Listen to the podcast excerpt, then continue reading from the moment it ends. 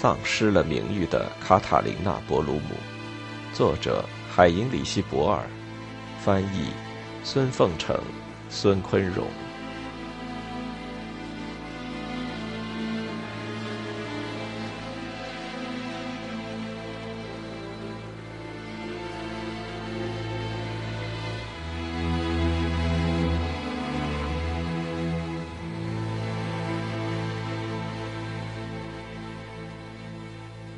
四十五，这是确定无疑的。星期六下午和晚上几乎可以说过得都很好，是这样的好，以至于所有的人，包括布洛纳夫妇、埃尔斯沃尔特斯海姆和特别沉默的康拉德巴特斯，都相当的安静。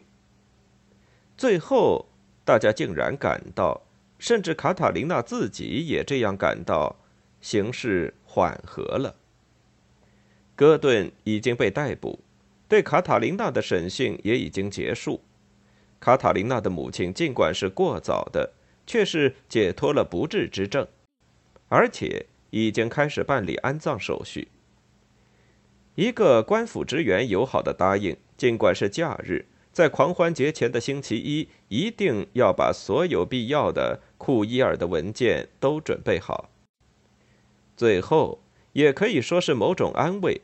咖啡馆老板埃尔文·克洛格没有收他们的饭钱，包括咖啡、甜酒、土豆沙拉、小香肠和点心。在告别时，他还说：“振作起来，卡塔琳娜，不是所有的人都瞧不起你的。”在这种话里所包含的安慰的意义可能是相对的，因为究竟什么叫做不是所有的人呢？但毕竟，不是所有的人呢。他们一起回到布洛纳家里，度过晚上余下的时光。在那里，他们不准卡塔琳娜干活，她正在休假，应该放松一下。在沃尔特斯海姆女士在厨房里准备面包的时候，布洛纳和巴特斯两人照看着壁炉。事实上，卡塔琳娜也让人溺爱了这么一回。以后的情况很好，要不是死了人，而且一个非常可爱的人遭到逮捕，人们简直可以在后来的几个小时里举行舞会了，因为无论如何，正是在过狂欢节呀。布洛纳没有能够说服卡塔琳娜放弃同托特格斯约定的访问，他显得冷静而友好。以后在证明这次访问真的是所谓的访问之后。当布罗纳回忆起这件事时，感到周身的战栗。他想，当时卡塔琳娜是以一种什么样的坚决而冷静的态度坚持了这样一场访问，而且又是多么毅然的拒绝了他的帮助。不过，直到后来，他也没有把握究竟卡塔琳娜是否在这天晚上就决定要杀人。在他看来。可能性更大的是，《日报星期日版》起了决定性的作用。大家听了一会儿严肃音乐，又听了一会儿轻音乐。卡塔琳娜和艾尔斯沃尔特斯海姆一样，谈了一会儿在格曼斯布洛西和库伊尔的生活情况之后，他们就平平静静的分手了。大家又一次互相拥抱，但这一次却没有掉眼泪。当卡塔琳娜。沃尔特斯海姆女士和巴特斯同布罗纳夫妇彼此讲了许多友好、同情的话，互相分别时，刚好是晚上十点半。布罗纳夫妇很庆幸他们回来的很及时，对卡塔琳娜来说正是时候。在已经熄灭的壁炉旁，布罗纳夫妇一边喝葡萄酒，一边讨论起新的休假计划。还议论了他们的朋友斯特劳布莱德和他的夫人马特的性格。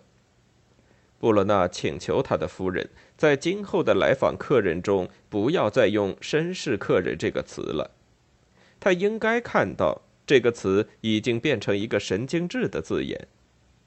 特洛德·布罗纳回答说：“以后我们将不会再有绅士客人来访了。”四十六。可以肯定，卡塔琳娜在这个晚上的其余时间里是过得很平静的。她再一次试穿了阿拉伯女人的服装，还缝了几针，又决定用一块白色的手帕做面纱。大家还听了一会儿收音机，还吃了一些点心，然后就开始休息。巴特斯第一次公开的同沃尔特斯海姆女士一起走进卧室，卡塔琳娜呢，则舒服的睡在沙发床上。四十七。星期日的早晨，当艾尔斯·沃尔特斯海姆和康拉德·巴特斯起床时，早餐已经整整齐齐的准备好了，咖啡装在保暖壶里。卡塔琳娜已经胃口很好的吃完早餐，坐在起居室的桌子旁，在看日报的星期日版，上面几乎不是什么评论，而只是一些摘录。应该承认，卡塔琳娜的故事已经不再配上照片作为头条了。这次是路德维希·戈顿上了头条，标题是“卡塔琳娜·博洛姆的温柔的情人在企业家别墅里被捕”。这篇新闻报道篇幅之大，甚至转到七至九版，而且还附有许多的照片。第一次参加圣餐礼的卡塔琳娜，潜回故乡的士兵，他的父亲格麦斯布洛西的教堂，还再一次刊登了布洛纳的别墅。以及大约四十岁的卡塔琳娜的母亲，相当忧伤，非常憔悴，站在格曼斯布洛西他所居住的小屋前。最后一张是医院的照片，在这个医院里，他是在星期五的夜里到星期六之间去世的。正文是：人们现在可以认为，作为不易看透的、现在还自由自在的卡塔琳娜·伯洛姆的第一个被证明了的牺牲品。正是他自己的母亲，由于女儿的行为刺激了他，以致断送了生命，这是值得注意的。母亲在临死时，女儿还在温情脉脉地同强盗和凶手跳舞，这是极度丧失人性。对母亲之死竟然没有眼泪，难道这个女人仅仅是冷酷、很有心机吗？卡塔琳娜从前的一位雇主。很有名望的乡村医生的太太这样描写卡塔琳娜：她具有一种真正的娼妓式的本性。为了我的正在成长的儿子，为了我们的病人，也为了我的丈夫的声誉，我必须将她辞退。卡塔琳娜·伯洛姆是不是也参与了声名狼藉的菲奈姆博士的侵吞案呢？日报在当时已经报道过这一案件。他的父亲是不是一个假病号？他的哥哥为什么会犯罪？至于他为什么能青云直上，而且有很高的收入，这些问题一直都没有得到解释。现在可以肯定的是，卡塔琳娜·伯洛姆是帮助有血案的戈顿逃走的。他无耻地滥用了一个有极高名望的科学家、企业家的友好的信任和主动的帮助。根据日报得到的消息，几乎可以证明，并不是他接纳了什么绅士客人。而是他不经邀请，自动的做了女客人，去到别墅进行访问。伯洛姆的神秘的驾车出游已经不再是什么秘密，他毫不犹豫地把一个值得尊敬的人的名誉、他的家庭幸福、他的政治生涯做孤注一掷，对一个忠贞的妻子的感情和四个孩子视若无睹。很显然，这个伯洛姆受了一伙左派人士的委托，要毁掉这个企业家的前程。难道警察局和检察官能够信任那个想把伯洛姆洗刷干净的无耻的戈顿吗？日报曾再三提出一个问题：是不是我们的审讯方法太温和了？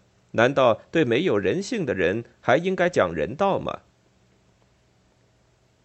在布罗纳布罗纳夫人和他们的别墅的照片下写的是：在这所房子里，这个伯洛姆自由的、没有人看管的、由布罗纳博士夫妇充分信任的。从七点工作到十六点三十分，当毫无猜疑的布伦纳夫妇正在从事他们的职业的时候，这里会发生些什么呢？是否他们真是那样的没有猜疑呢？他们同伯洛姆的关系是很知己的，甚至被认为是相当亲密的。邻居们对日报记者说，他们之间几乎可以说是一种友谊关系。我们不去管那些暗示，因为他们跟事件本身没有关系。或者是否真是没有关系呢？特洛德·布罗纳博士夫人到底扮演了什么角色？她在一所著名的技术高等学院的一本年鉴里，而且直到现在还是以红色特罗德而闻名。尽管警察紧追戈顿，他怎么能够从伯洛姆的住所里逃跑呢？谁能对林和雅玉设计的每个细节都知道得清清楚楚？无疑就是布洛纳夫人。女售货员海塔·舒梅尔和女工克劳迪亚·施坦姆异口同声地对日报说：“他们在一起跳舞，仿佛他们早就认识似的。这不是什么偶然初见，而是一次重见。”四十八。后来有人批评巴埃兹曼纳，说他在星期四晚上十一点半就已经知道戈顿躲在斯特劳布莱德的别墅里。还让他逍遥了四十八个小时，使他有继续逃跑的危险时，巴埃兹曼纳笑了，并且说：“戈顿从星期四半夜起就没有机会逃跑了。”这所别墅落在树林里，四周有许多理想的，就像瞭望塔那样的制高点。内政部长已经得到通知，并同意采取一切措施，动用了直升飞机。当然，他没有在附近降落，很快的运来了特种部队，布置在各个制高点上。第二天早晨，地方警察机构又非常谨慎的增加了二十多名警察。最主要的是是要监视戈顿和谁接触，所取得的成果就已证明，但这次风险是必要的。戈顿一共有五起接触，当然，在逮捕戈顿以前，这五个接触的人都给查到，而且拘捕起来。他们的住所受到彻底的搜查。在戈顿不再同别人接触，并且轻率而毫不在乎地感到自己很安全，以致别人可以从外面监视他的时候，才把他抓了起来。此外，一些重要细节的获得，巴兹曼纳要感谢《日报》的记者，刊印这份报纸的出版社和与这个出版社有联系的机关。这类机关利用多种途径和不是按照常规的方法。可以得到连官方调查员都搞不到的某些材料，譬如沃尔特斯海姆女士和布洛纳夫人一样，并非没有什么值得注意的地方。沃尔特斯海姆于1930年出生在库伊尔，是一个女工的私生女。她的母亲还活着，但是在哪儿呢？在德意志民主共和国。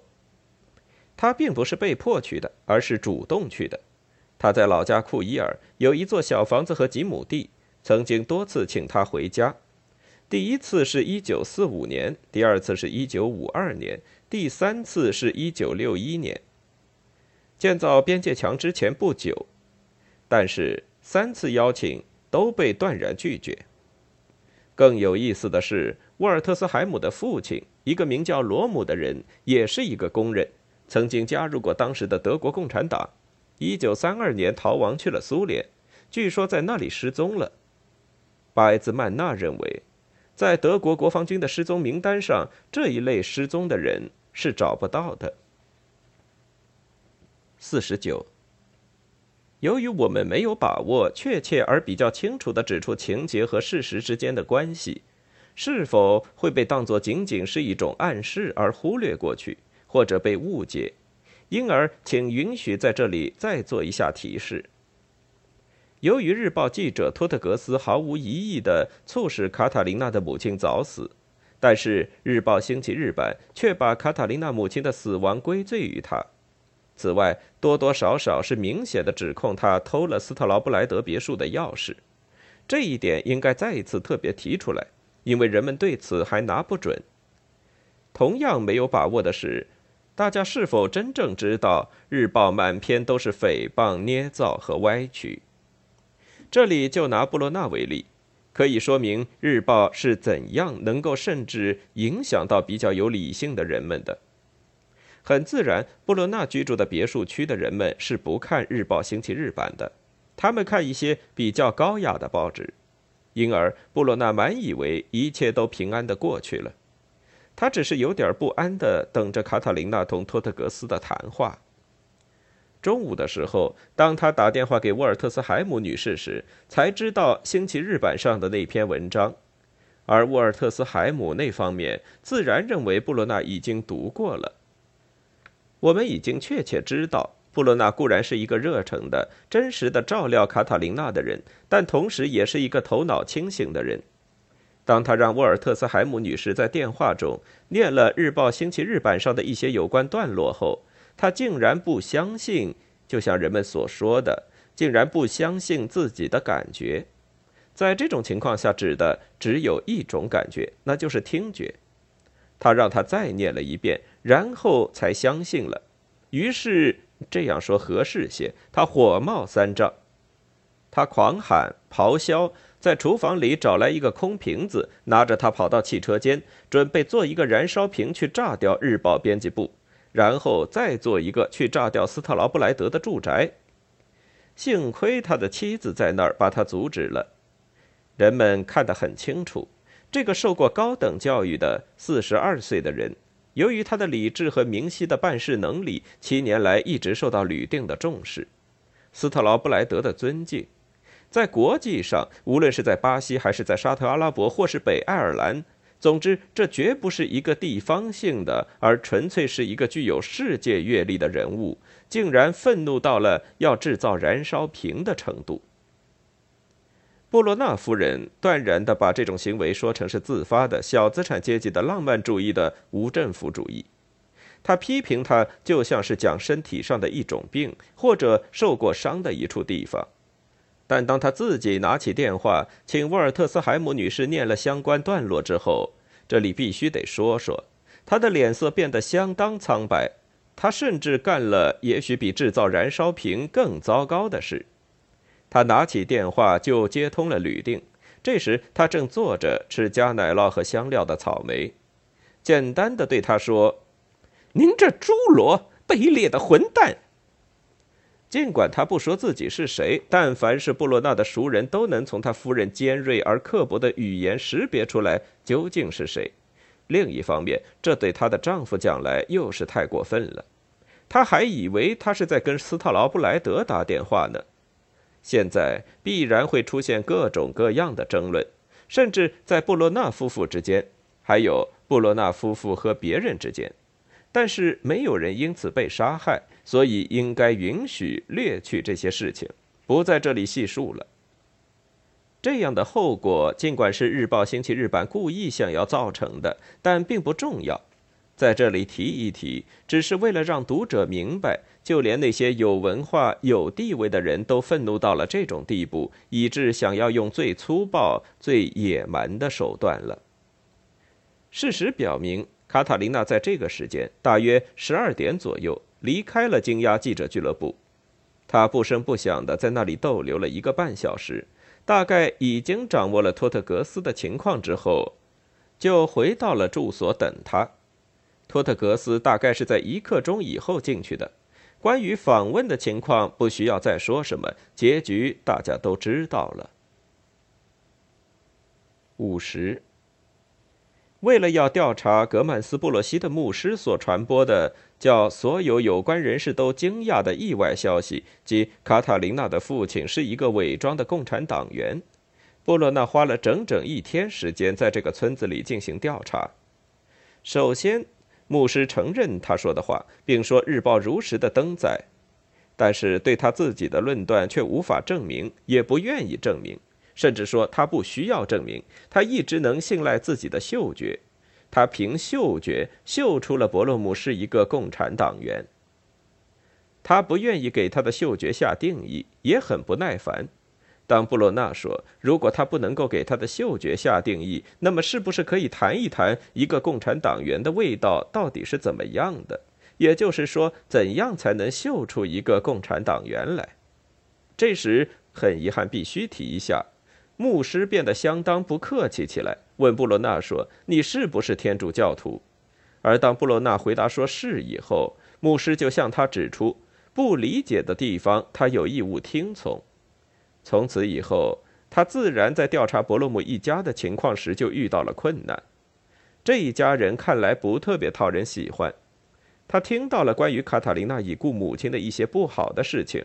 说他曾经有一次跟一个已被开除的教堂差役偷喝教堂圣器室里的一瓶弥撒酒。他也听到了关于卡塔琳娜哥哥的一些不好的事情，说他是一个真正的祸害。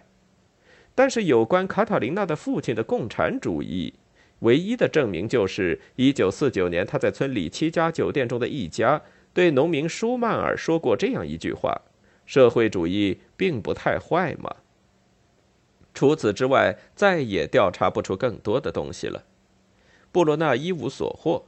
他的失败的调查的唯一结果是他本人在村里纵然没有被骂成是一个共产党员，但却被看成是一个共产党员。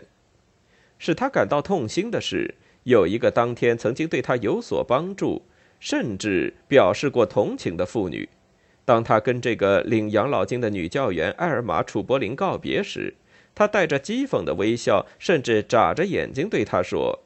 为什么您不承认您自己就是他们中间的一个呢？您的太太更是这样的人呢。五十一。正当布洛纳在准备为卡塔琳娜辩护时，很遗憾，我们不得不在这里提到这期间所发生的一些暴行。他犯的最大错误是他接受了卡塔琳娜的请求，担任了戈顿的辩护律师，而且一再企图让他们两人获得会见的许可。他坚持说，他们已经订了婚，而且正是二月二十日那个有问题的夜间订的婚，等等等等。人们可以想象，这是日报会对他、对戈顿、对卡塔琳娜、对他的夫人进行怎么样的描绘，那就用不着在这里都写出来或者引述了。只有在有必要的时候，我们才允许背弃或者离开这个水平。这里可是没有这个必要，因为这期间大家对日报已经有所认识了。有一个谣言传了出来，说布洛纳要离婚，这是根本没有的事。但这种即便毫无事实根据的谣言，也总会造成夫妻之间的某些不信任。还有谣言说他经济情况很坏，糟糕的是，事情正是那样。事实上，他的负担是很重的。他以信用委托的方式把伯洛姆的住所接了过来。由于出了流血事件，这套房子既租不出去，也卖不掉，同时价格下跌，而布洛纳却必须按照原来的价格为他付清利息和债务，甚至出现了这样的一些预兆：林和雅玉所属的哈弗特克斯公司要对卡塔琳娜·伯洛姆进行损害赔偿的控告。因为他毁坏了这一地段租赁、商业贸易和社会的价值。人们可以看到许多令人愤怒的事情，许多叫人生气的事情。建筑公司要把布洛纳夫人解雇，因为他滥用了对他的信任，把公寓的下部结构图告诉了卡塔琳娜。虽然第一次上诉被拒绝，但是很难说第二次、第三次上诉的结果会是怎样。还有一件事。他们已经卖掉了一辆汽车，于是不久，日报上就登了一幅布罗纳夫妇的一辆相当漂亮的高级汽车照片。下面的说明是：什么时候红色律师该换一辆大众汽车呢？五十二，吕定和斯特劳布莱德合伙的公司吕斯特拉对布洛纳虽然没有全部断绝关系，但已经不行了。用大家的话说，只是在做一些扫尾工作。有一次，布罗纳接到斯特劳布莱德的一个简短的电话，说：“我们不会让你饿死的。”这对布洛纳来说感到非常惊奇。斯特劳布莱德不说你，而说你们。当然，他仍然在为吕斯特拉和哈夫特克斯办事，但已经不再是国际范围，甚至也不再是国内范围，很少是地区性的了，大多数是当地的一些杂事。这意思就是，他只能和那些可恶的、毁坏契约的人和喜欢诉讼的人打打交道。这些人因为曾经答应过他们用大理石装饰房屋，结果却只用了松姆霍夫地方的石板，便提出诉讼；或者答应他们在浴室门上的油漆是三道，他们用刀子刮掉油漆，并雇人来鉴定，说只刷了两遍。或者浴盆水龙头滴水，垃圾箱残缺不全，有人就乘此机会不肯按合同偿付已经谈妥的款项。人们现在就是把这样一些事情交给他去处理，而在过去，为了参与一些重大的规划，虽然不能说经常往来于布宜诺斯艾利斯和帕斯波利斯之间，但出出进进也是相当频繁的。这在军事部门来讲叫降级，多半同丢脸的事有关。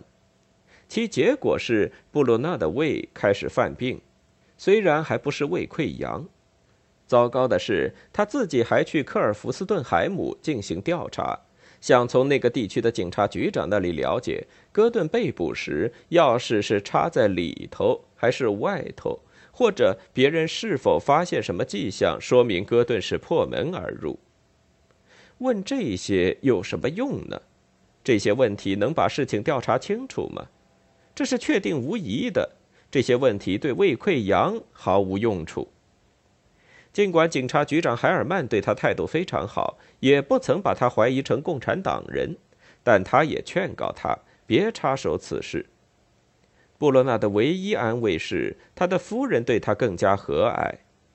他的嘴巴虽然还是很刻薄，但不再是对他，只是对别人，尽管不是对所有的人。他的计划是把别墅卖了，把卡塔琳娜的住所接过来，搬到那里去住。所差的只是住房不够大，因为波洛纳想把他城里的事务所退了，在家里处理未了的业务。布洛纳是一个具有享乐主义性质的自由主义者，是一个被人喜爱、喜欢作乐的同事。他所举办的晚会一直为人所欢迎，而现在却开始过着清苦的生活。本来他总是非常重视自己的衣着，现在却很不注意，而且也不再时髦。有些同事甚至讲，他连卫生也不讲究了，身上开始发出一种气味看来这个人是没什么前途了，因为事实上这里没有什么可隐瞒的，也用不着隐瞒。他身上不再有过去那种一个男人在早晨淋过浴、用过很多香皂和香水的味道了。总之，在他身上发生了重大的变化，他的朋友们。他还有一些朋友，其中有检察官哈赫。他同他由于审判路德维希·戈顿和卡塔琳娜·伯洛姆的事件还有业务上的关系，都很担心。尤其担心的是，他不再对《日报》进行斗争了。这报纸总是一再的写短文攻击他，他开始变得忍气吞声起来。他的朋友们甚至考虑得很远。怀疑布洛纳是否藏有武器或是爆炸物，因而请布洛纳夫人暗地里进行检查。因为被枪杀的托特格斯有个接班人，他名叫埃金哈特·泰普勒。此人的行径和托特格斯一个模样。正是这个泰普勒在布洛纳到当铺里去时拍了一张照片，显然是在橱窗外边照的。日报的读者可以看到，布洛纳和当铺商人正在为一只戒指谈判。当铺商人正用放大镜在进行鉴定，照片的说明是：红色的来源真的没有了吗？还是在这里装穷呢？